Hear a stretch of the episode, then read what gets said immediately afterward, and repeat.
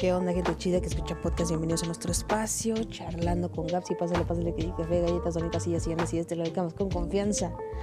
Pásale lo barrido que aquí, aquí hay lugar para todos. ¿Cómo están, gente? Van a decir, otra vez esta pendeja está bien, pero sí, sí estoy bien.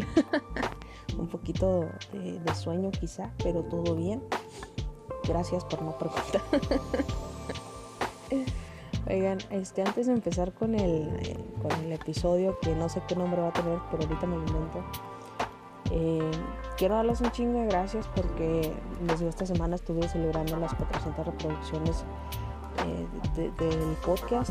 Estoy muy, muy, muy feliz y, se los agradezco de todo corazón de todo el apoyo que me han brindado y, pues qué, qué bueno que les esté gustando este, todo este desmadre que, que pues al final de cuentas es un medio para liberar la tensión dentro de pandemia, ¿no? Creo yo.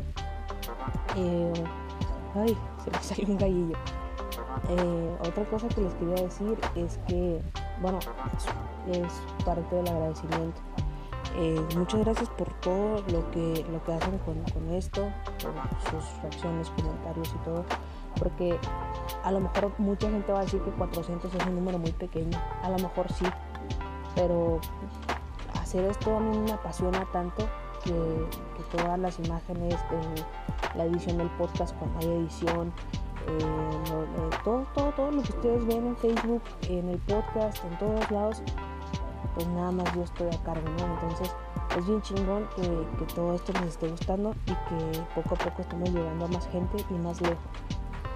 Ah, eh, muchas gracias y ahora sí vamos a empezar con, con, con este desmadre. Eh, si no me equivoco, es que tengo una, una gran habilidad.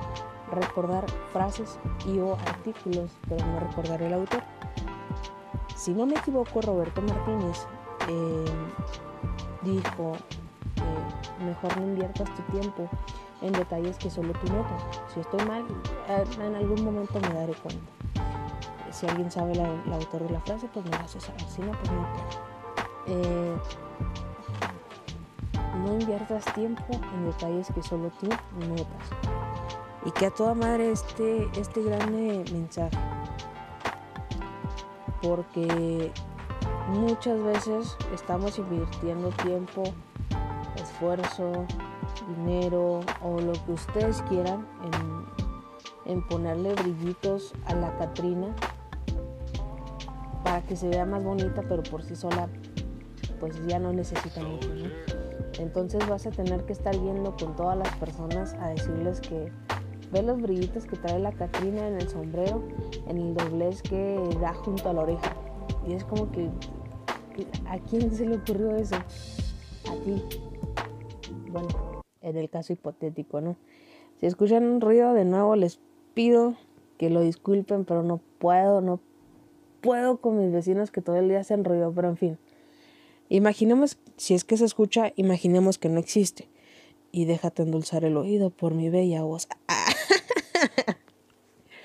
en fin, muchas veces sucede eso, que, que nos desgastamos tanto en ponerle brillo a la Catrina, como les digo, cuando brilla por sí sola para sobresalir. O sea, eso está bien, pero pero llega un punto en el que eso llega a ser obsesivo, desde mi punto de vista, que te hace perder los cabales y es ahí donde todo vale madre. Para ilustrar este episodio, como ya se me hizo costumbre, les voy a recomendar una película que si no la han visto, pues vamos a tener un chorro de spoilers, pero así es la vida. Eh, si no han visto El Cisne Negro, vayan a verla de Black Swan para los que hablan inglés. Y en fin, eh, esta película, desde mi punto de vista, retrata perfectamente lo que es lograr la perfección eh, a fuerza. De que la logras, la logras, pero con un chorro de estrés, de, de opresión, de muchas cosas que ahorita les voy a explicar. Los que no han visto la película, pues se las cuento rápido. Es una bailarina que pertenece a una especie de academia corporación de ballet que, que es interpretada por eh, Natalie Portman, que es una... es creo la película que le da el Oscar a Natalie Portman por mejor película, si no estoy mal. Salen eh, más, em, más actores que la verdad nunca había visto, pero están chidos. como Vincent Keisel, que es el, digamos, dueño, creo, de la, de la academia, Mila Kunis, que es la, la, morra con la que Natalie Portman empieza a tener así como que alucinaciones, eh, Bárbara Hershey, que no sé quién es, y Winona Ryder. Si están mal los nombres, pues me vale madre, ya los dije mal. Si tú lo sabes decir bien, qué chingón. Em, se las pongo así. Eh, Natalie Portman es Nina Sayers, es una morrita que va a la academia de baile, de ballet, perdón. Eh, busca un protagónico porque quiere hacer su vida, pues que, se note que está echándole ganas. Pero en, ese intento por, lograr aquella perfección, esta morra se está dando en la madre psicológicamente de que tengo que hacerlo bien. Empieza con técnica, disciplina. Eh, da a entender mm, en, en el filme que ella es una Em, que es el cisne blanco, porque en la obra o en la presentación del cisne negro hay un cisne blanco, un cisne negro que se enamoran de un, este, eh, creo que el hombre oscuro, algo así. Entonces, al final de cuentas, em, ella, Natalie Portman, es, es, el cisne blanco, da a entender eso. Mientras que Mila Kunis, eh, sí, eh, da a entender que es el cisne negro. Pero ¿por qué esta diferenciación?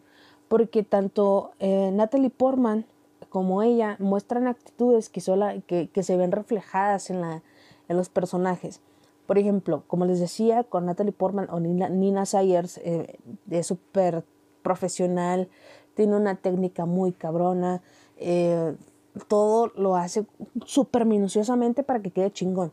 Mientras que la otra que se llama, no me acuerdo el nombre en la película, pero su nombre artístico es Nina, no, Mila Kunis, es más desenvuelta, es más pasional, más, sale, sale bien, pero si tiene un error, pues este, no pasa nada. Natalie, Nina en su intento por, lograr el protagónico, porque en esta presentación van a lograr eh, que el cisne blanco y el cisne negro sean una sola persona y que haga como una transición.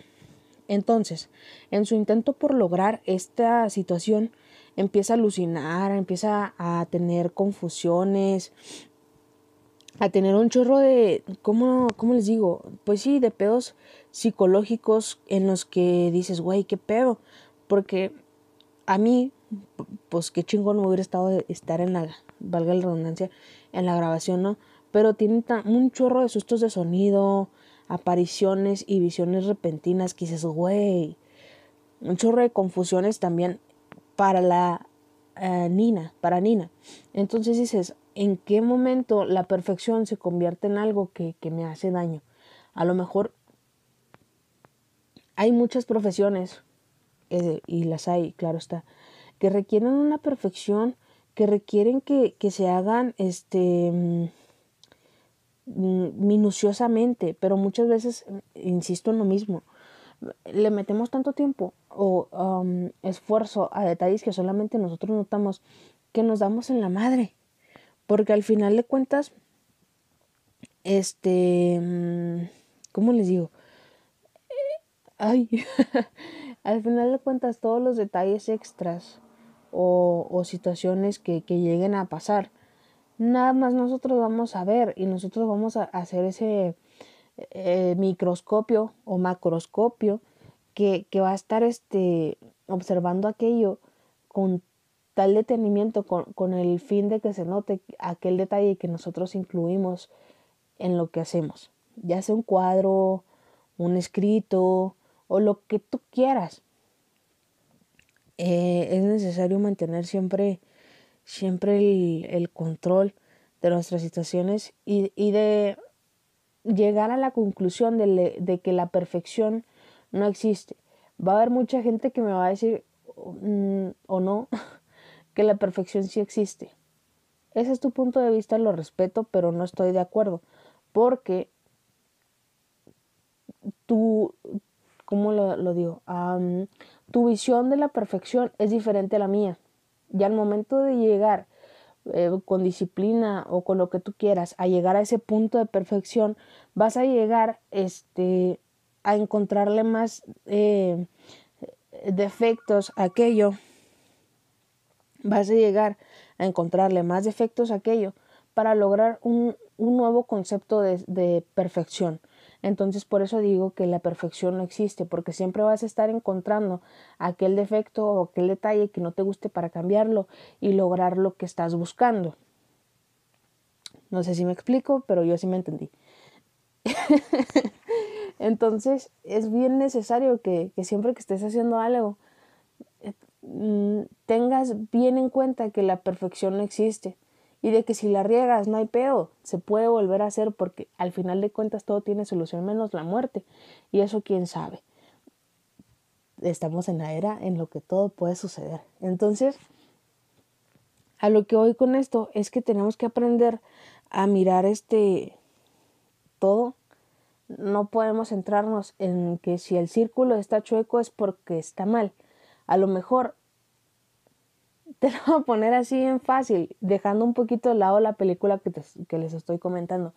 No sé si han visto aquel episodio de Bob Esponja donde Calamardo es maestro de arte, Bob Esponja quiere ser eh, alumno. Bob Esponja hace todo nato, chingón y, y, empieza a hacer todo chido a la primera. Cuando Calamardo tiene una técnica que ha logrado este, perfeccionar con los años porque muchas veces es lo que se tiene que hacer y no le gusta cómo hace las cosas. En este caso, eh, poniéndonos en la situación de Bob Esponja, muchas veces empezamos a hacer todo bien, chingón.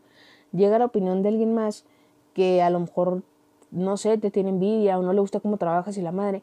Entonces tu trabajo lo empieza a basar en el de él para que tú cambies tu forma de hacer las cosas y las hagas como aquella persona quiere que lo realices. No sé si me, no sé si me di a entender, pero se los explico porque esto sí está un poco confuso. A ver, en el caso de Bob Esponja y Calamardo, Bob Esponja, un artista nato, eh, no voy a menospreciar el trabajo de Calamardo, pero sí trabaja medio acá. Entonces, cuando Calamardo le empieza a decir a Bob Esponja cómo hacer las cosas, es Calamardo trabajando a través de Bob Esponja, es como una extensión de él al hacer las cosas como él quiere, si me explico. Entonces, cuando tú llegas a ese punto haciendo una situación, lo que estás haciendo es trabajando como una extensión de los demás, con el fin de lograr la perfección porque tú no te das cuenta del potencial o de las cosas que estás logrando. Simplemente la estás regando. Date cuenta de que a lo mejor tu trabajo no está tan vistoso, no está, eh, no sé, que no se nota tan a la primera, que está bien hecho y que está chingón. Solamente, y muchas veces lo he dicho, no, a usted no se lo he dicho, pero, pero sí lo he dicho en, en otras situaciones. Tu trabajo es perfecto en el punto en el que tú te des cuenta de que a ti te gusta. Porque si a ti te gusta tu trabajo o si tú crees que así como está está chingón, a mucha gente no le va a gustar, pero a un chingo más de gente sí le va a gustar y es ahí donde dices, esto es lo que yo tengo que hacer para lograr algo chido empezar a definir la perfección desde mi punto de vista.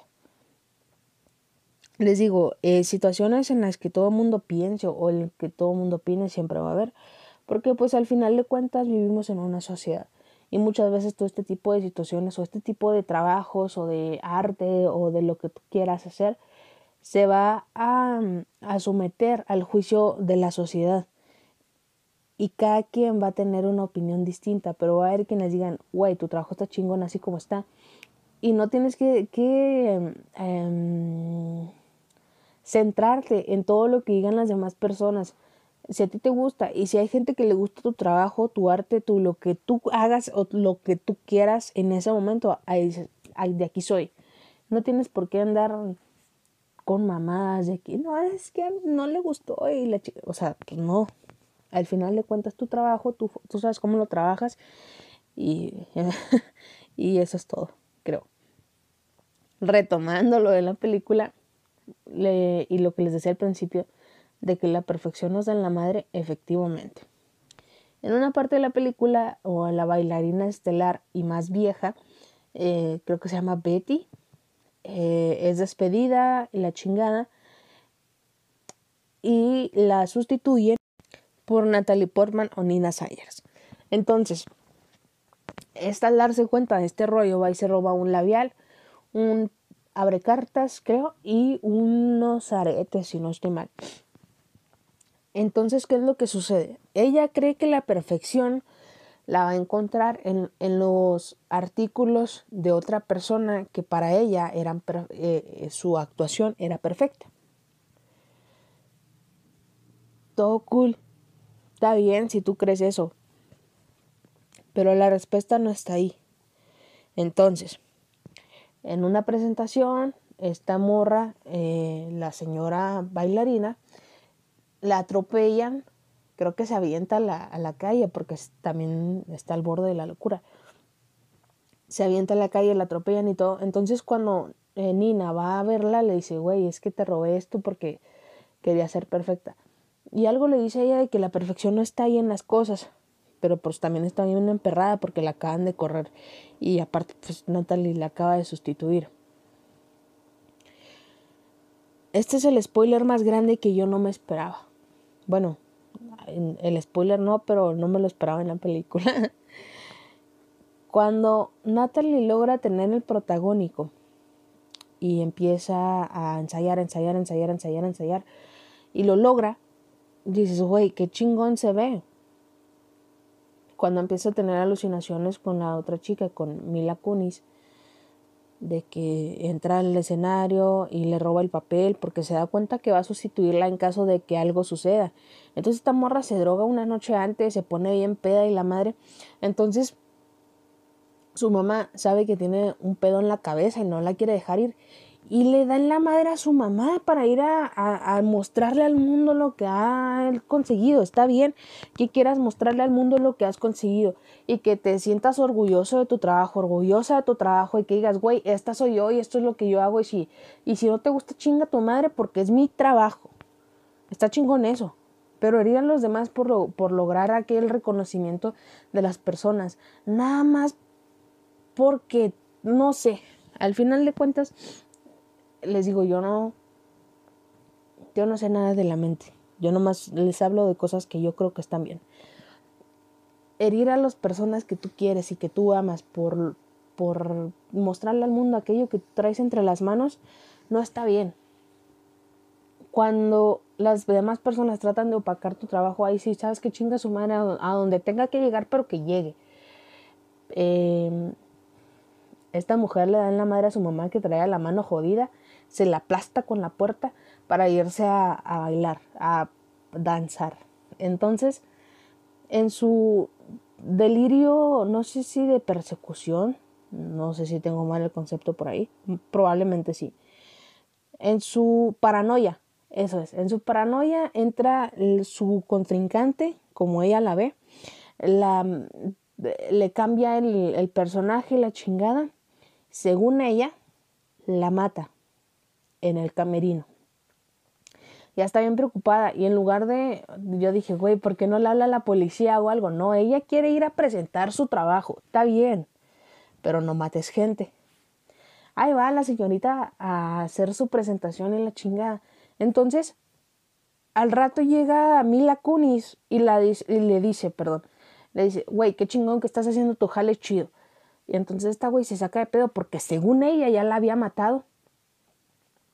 Y, ahí se da cuenta que a la que le clavó el espejo, el trocito de, espejo, fue, fue a ella misma. No a Mila, no al dueño, a nadie más. Se suicidó por lograr la perfección. Cuando está en el escenario, ¡pum! Hace todo espectacular. O sea, la neta se te enchina la piel y es muy perro eso. Cuando se avienta del escenario eh, para ya darle fin a la obra, que la ves llena de sangre, dices, güey, ¿hasta dónde llega mucha gente? no está mal. No está mal este tipo de cosas, pero no, sí está mal. Quiero decirles que cualquier exageración de la realidad para lograr aquello que nosotros queremos, sí está mal y te tienes que atender. Porque pues al final de cuentas tú no sabes a quién vas a dañar. Esta chava se dañó ella, dañó a su madre. Y más allá de los putazos, pues dañarse psicológicamente es algo bien cabrón. Porque pues al final de cuentas eres tú sola contra tu mente. ¿Y quién crees que va a poder más? Exactamente, tu mente. No dejes que tus emociones te controlen tanto. Eh, trata de lograr un equilibrio en lo que haces, en lo que piensas y mantenerte sana y sano siempre. Porque pues al final de cuentas puedes aislarte de un chingo de personas si tú quieres. Pero en la vida te vas a poder aislar de tu mente. Porque esa siempre va a estar contigo. Y pues, o sea, no es como que te, puedes decir, ah, sabes que te voy a dejar sola. Porque pues no va a pasar nunca. Em, así es la vida, creo yo porque les digo, yo nada más les hablo de lo que creo que está bien y de lo que creo que sé. Y aparte, pues hay una madre que se llama libertad de expresión. creo. Ah, vea. Eh, no sé ya, creo que en este momento le damos fin a este episodio. Espero que les haya gustado un chorro porque a mí me gustó mucho, creo. No sé qué le voy a decir dejar voy a dejar de decir creo para todo porque pues al final de cuentas creer no nos hace, no nos qué. Tenía una frase bien perrona en mi mente pero se me fue. Ahí está ya. Creer no nos promete el hacer. Es decir, creen lo que... No. Olviden eso. Eh, espero que les haya gustado. Cuídense mucho. Eh, síganse cuidando, lávense las pinches manos. Ya estoy harta de la pandemia. Eh, ¿Quién más les iba a decir? Ah, sí. Hasta luego, gente bonita. Bye.